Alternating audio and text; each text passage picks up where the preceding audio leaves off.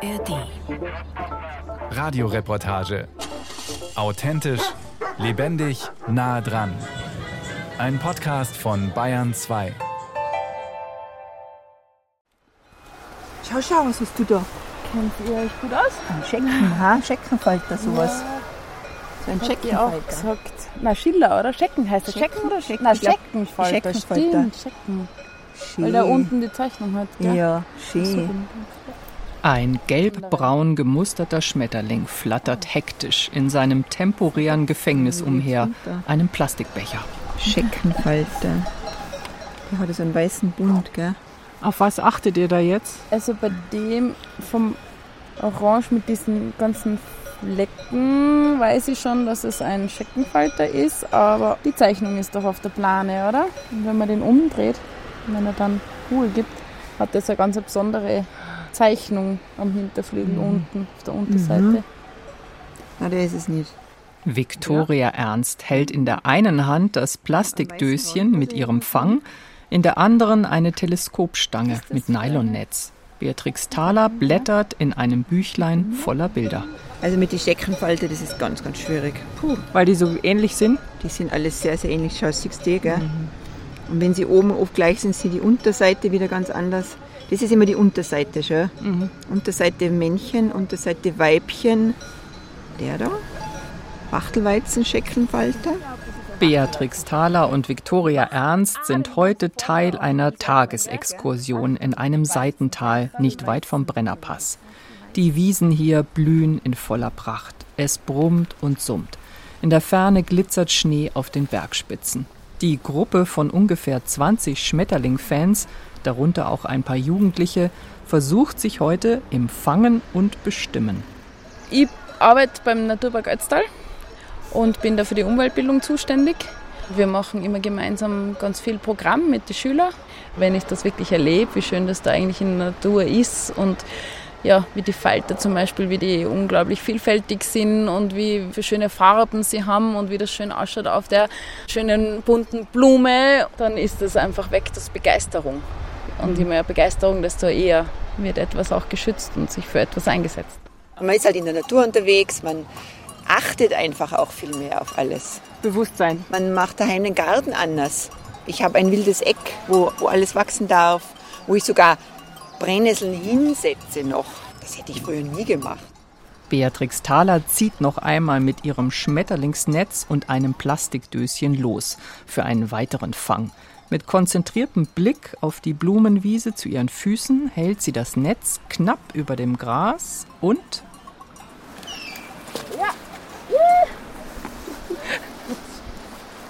Yes! Ah, ganz geschickt. Nachdem die alle nach oben fliegen, müssten wir die Dose auch so hin tun, dass es nach oben geht. Also jetzt haben wir den aber nochmal so drüber. Und dann schieben wir ihm das unter. So. Das ging ja flott. Was haben wir denn da? Ich glaube, das ist ein Aurora-Weibchen. und ganz schön. Und die Weibchen sind, wie halt meistens, nicht so spektakulär. Außer im richtigen Leben ist es anders. ja, das ist echt schön.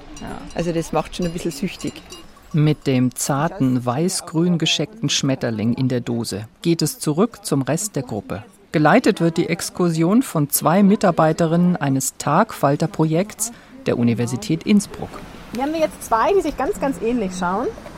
Voloria, Euphrosyne und Selene. Hilf mir mit den, mit den deutschen Namen. Einmal der frühe Perlmuttfalter, das war Das Euphrosyne. Und einmal der Sumpfwiesen-Perlmuttfalter. Wieder vorher beim Thymen-Ameisenblöding haben wir auch die Futterpflanze dabei gehabt. Sumpfwiesen deutet vielleicht ein bisschen auf den Lebensraum so hin. Immer so als Essensbrücke. Genau. Und der frühe Perlmuttfalter, der ist auch einfach sehr früh im Jahr schon unterwegs. Friederike Barkmann arbeitet am Institut für Ökologie in Innsbruck. Regelmäßig werden hier Exkursionen organisiert, die Laien die Welt der Tagfalter näher bringen soll. Wir bieten einmal im Jahr einen Bestimmungskurs an, immer zum Anfang der Saison, weil es auch eben für die Leute total nett ist, man sich austauschen kann, nochmal was Neues sieht. Für uns ist natürlich auch immer schön, es mal auch an so schöne Orte zu gehen und ganz viel Zeit zu haben, auch zum Schauen und zum Falter zu bestimmen. Alle Teilnehmer der heutigen Gruppe gehören auch zu einem Monitoring-Projekt der Universität, das zum Ziel hat, mehr über die Zahl und die Verbreitung von Tagfaltern in Österreich zu erfahren. Eine Art Volkszählung unter Schmetterlingen also. Man weiß von vielen Studien, dass die Insekten zurückgehen, also sowohl die Biomasse, also einfach die Anzahl an Insekten, als auch in vielen Regionen die Artenzahl, also die Anzahl an Arten, die da vorkommt. Was ganz häufig fehlt, sind genauere Daten. Und dafür braucht es das Monitoring, damit wir da einfach über einen langen Zeitraum gute Daten kriegen.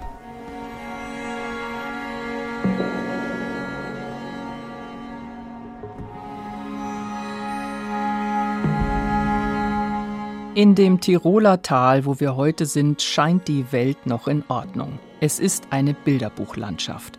Sanfte grüne Hügel, bunte, üppige Blumenwiesen, dazwischen grasende Kühe auf saftigen Weiden und gurgelnde Bäche mit klarstem Gebirgswasser. Und natürlich jede Menge Schmetterlinge. Es ist ein warmer Tag, die Sonne scheint, dann fliegen sie gerne. Ihre Flügel schillern in allen Farben des Regenbogens, wenn sie durch die Luft flattern. Lassen sie sich auf einer Blüte nieder, um ihre Rüssel tief im Inneren zu versenken, scheint die Harmonie perfekt.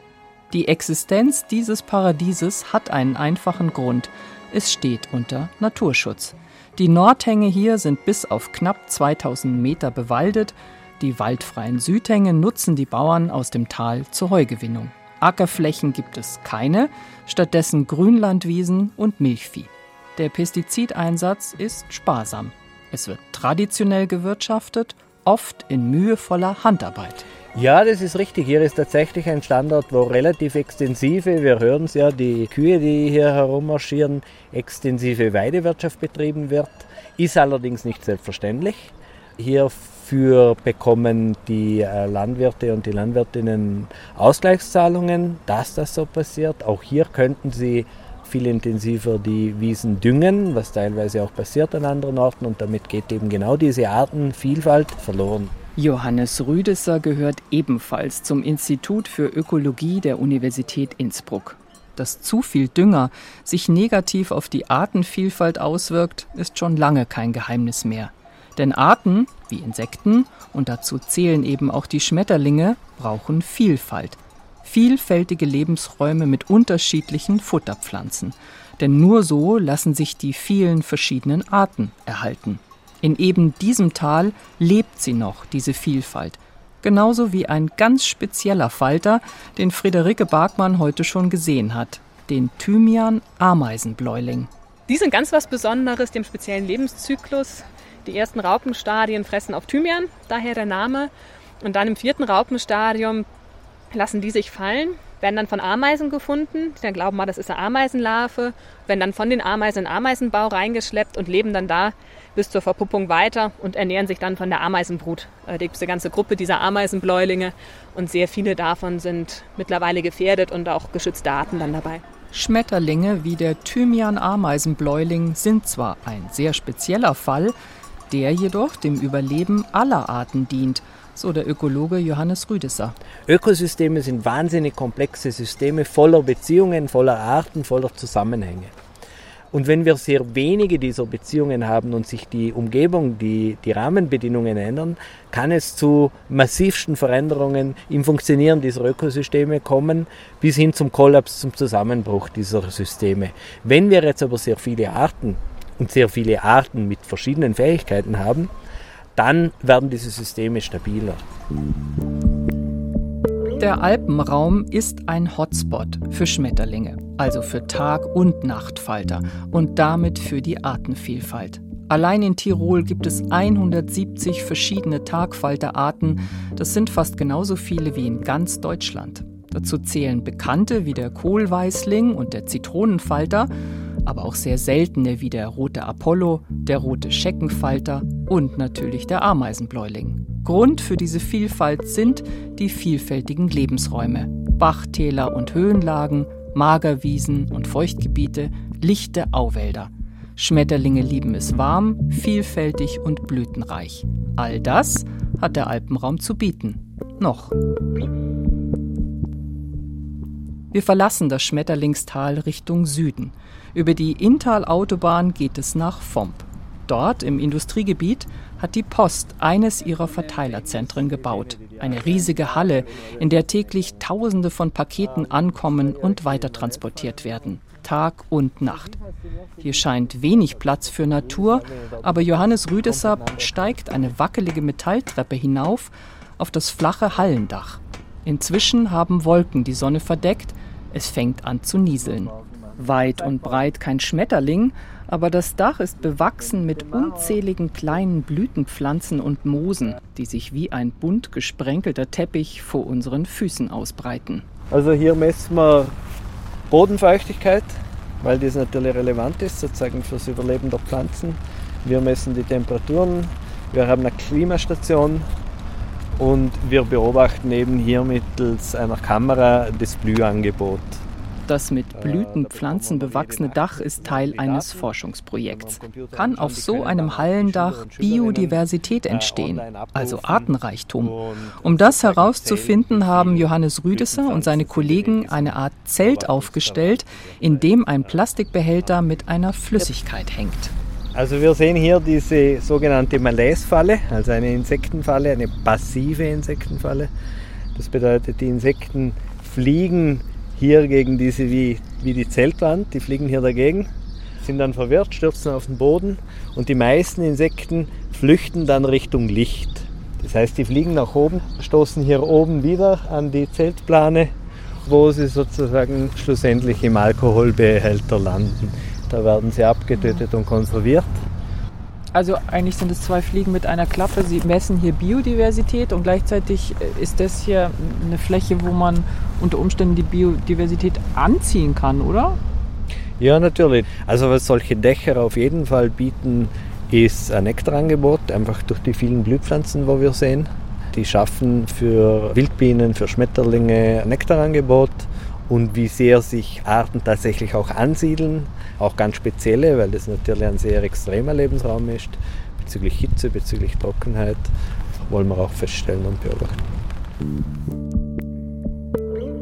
Denn es wird heißer und trockener, nicht nur auf dem Dach des Postverteilerzentrums in Fomp. Der Alpenraum erwärmt sich im Moment doppelt so schnell verglichen mit der globalen Erderwärmung. Gleichzeitig wird der natürliche Lebensraum täglich weniger. Der Flächenfraß in Österreich liegt aktuell bei 12 Hektar pro Tag. In Bayern sind es knapp 10 Hektar. Diese Flächen werden zum Großteil zubetoniert für neue Straßen oder Gewerbegebiete. Schmetterlinge und andere Insekten finden hier keine Nahrung mehr.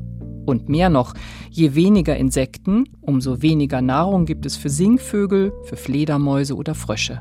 Und obwohl der Mensch ja bekanntlich an der Spitze aller Nahrungsketten steht, weil er jedes Lebewesen dieses Planeten nach Belieben töten kann, ist seine Nahrung ebenfalls in Gefahr. Denn Insekten braucht es zum Bestäuben diverser Obst- und Gemüsesorten. Globale Ernteausfälle aufgrund mangelnder Bestäubung sind schon lange keine Seltenheit mehr.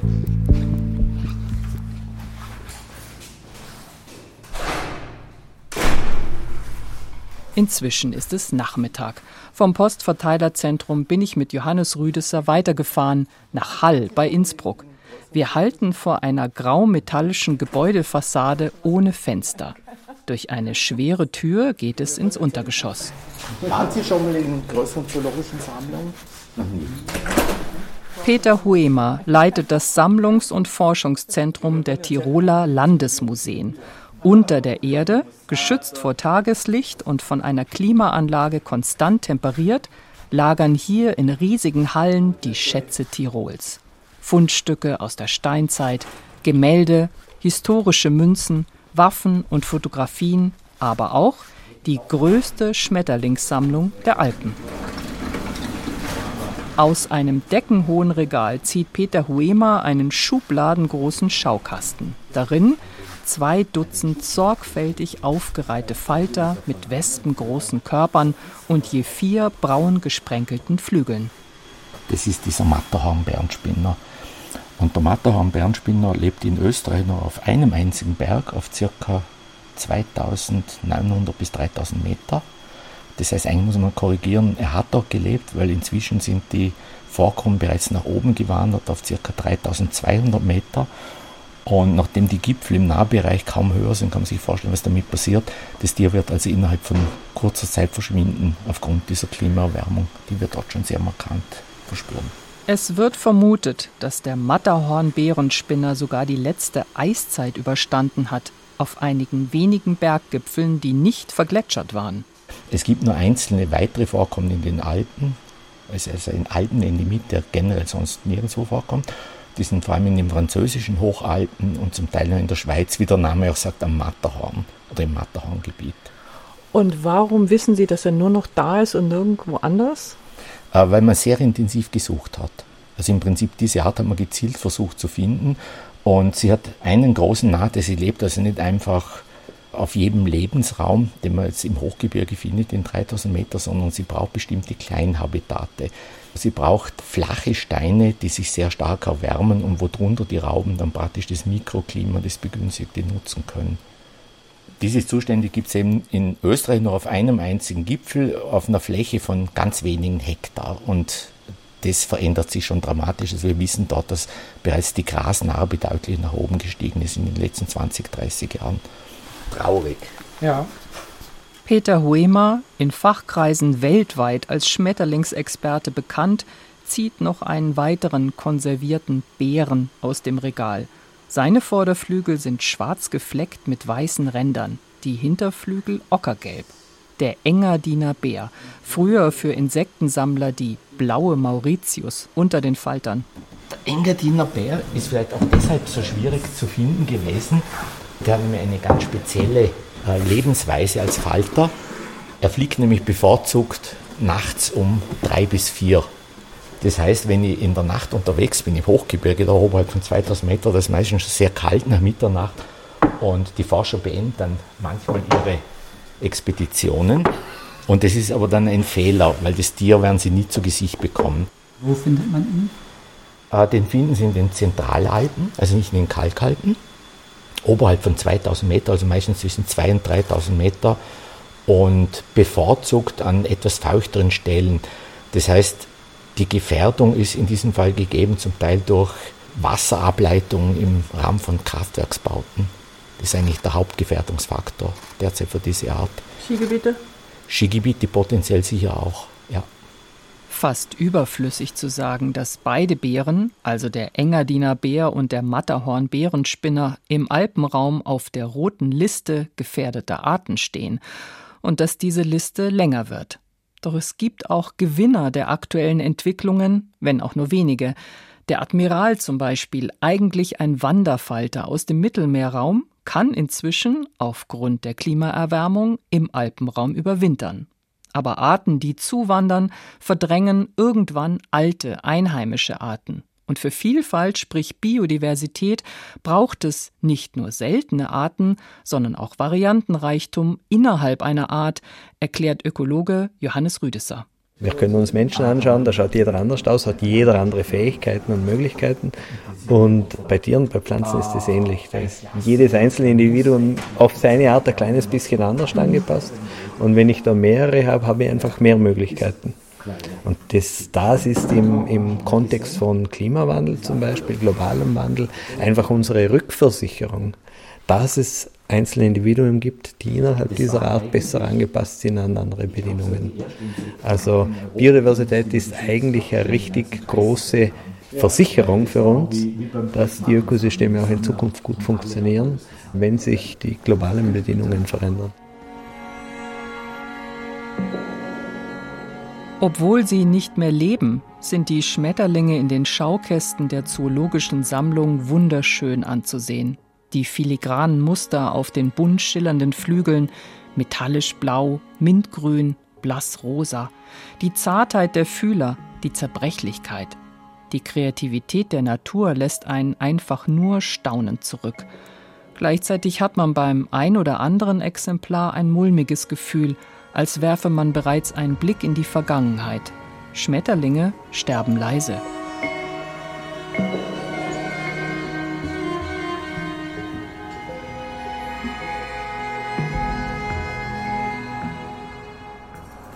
Jetzt ist es halb zehn abends. Sonne ist schon untergegangen, aber es ist noch relativ hell. Ist ja Sommer. Und ich stehe an einem Schotterweg ungefähr 500 Meter über dem Inntal. Und man hört die Autobahn, egal wo man geht und steht. Und wenn man hier so runterblickt, dann sieht man sehr viel Asphalt, sehr viel Siedlungsbau, sehr viel intensive Landwirtschaft, Monokulturen. Und dann kommt dieser Waldstreifen und dann die Berggipfel.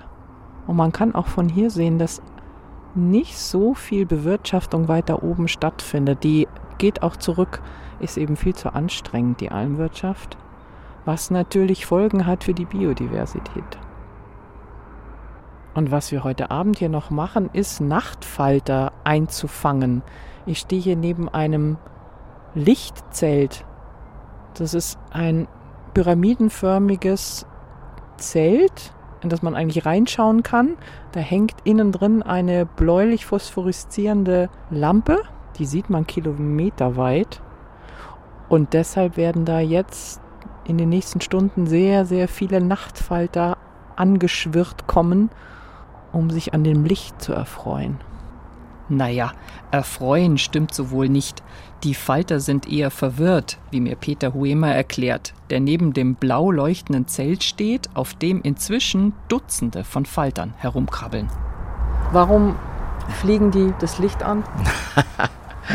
Das, das, ist die Jahrhundertfrage. Also wenn man es wirklich fix beantworten könnte, würde man den Nobelpreis bekommen.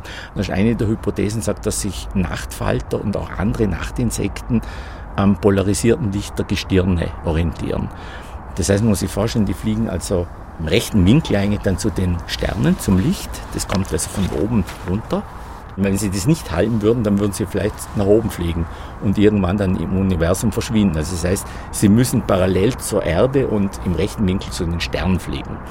Und jetzt sehen sie aber plötzlich dieses Licht, dazu können sie aber nicht wirklich parallel fliegen. Das heißt, sie versuchen dann irgendwie den rechten Winkel so zu halten und kommen immer näher in spiralförmigen Kreisen und landen dann letztendlich hier. Und dann geht man von der Blendwirkung aus, dass das Licht naht praktisch für sie wie, wie Tag ist. Und dann ist es plötzlich zu hell und sie können nicht mehr wegfliegen. Was für Erkenntnisse zieht man aus so einer Nachtbeobachtung? Also wir sind hier in Zirl bei Innsbruck und da hat man vor 50 bis 60 Jahren schon sehr umfassende Erhebungen gemacht. Und wir wollen das jetzt nachbeproben. Also wir, haben, wir wollen praktisch sehen, hat es hier Veränderungen gegeben in einen eigentlich sehr naturnahen Lebensraum, der aber unmittelbar an einen sehr intensiv genutzten Lebensraum, nämlich das Inntal, angrenzt. Und das kann man jetzt noch nicht abschätzen, weil wir eigentlich erst seit einem Jahr diese Zusatzerhebung machen. Es sieht aber so aus, dass einige Arten verschwunden sind. Nachtfalter gibt es, nicht nur im Alpenraum, viel mehr als Tagfalter. Und tatsächlich finden auch Schmetterlingskoryphäen wie Peter Huemer immer noch neue Arten, so wie heute Nacht. In dem kleinen Glas mit Deckel sitzt eine unscheinbare braun gefleckte Motte, nicht größer als ein Daumennagel. Aber wir haben schon etwas Besonderes. Das ist ein sogenannter Palpenfalter. Aber was man heute schon weiß, es ist mit Sicherheit ein bisher ungeklärter Artenkomplex. Also man davon ausgehen kann, dass es in den Alpen mehrere wahrscheinlich unbeschriebene Arten noch gibt. Steigt da so ein Fieber auf bei Ihnen? Natürlich. Und äh, das heißt, die haben nicht mal einen Namen. Also weltweit dann. Und das ist immer eine spannende Sache. Auf nach 50 Jahren. Die Schmetterlinge, die hübschen, bunten Tagfalter, aber auch ihre etwas unscheinbarer wirkenden Nachtgenossen sind für Wissenschaftler wie Peter Huemer und Johannes Rüdesser ein Indikator für Biodiversität bzw. deren Krise. Wenn sie weniger werden, dann nimmt auch die Vielfalt weltweit ab, mit verheerenden Folgen auch für den Menschen, wenn wir nicht endlich umdenken. Ich würde diese Arbeit nicht machen, wenn ich nicht glauben würde, dass die Chance besteht, dass wir dieses Ruder herumreißen. Wir haben das Wissen, wir haben die Fähigkeit und wir haben die Mittel, dem gegenzusteuern, ganz besonders in Europa. Wir sind nur zu träge und zu konsumorientiert und zu ressourcenverbrauchsorientiert, als dass wir es tun. Also wir müssen es eigentlich nur tun und dann können wir ganz bestimmt in eine andere Richtung gehen. Im Inntal ist es Nacht geworden. Im milchig weißen Mondlicht ruhen die schwarzen Bergriesen, während die Sterne über ihnen funkeln. Wie war das nochmal mit der Orientierung an den Gestirnen? Noch ein paar Stunden, dann fliegt auch der Matterhorn-Bärenspinner wieder.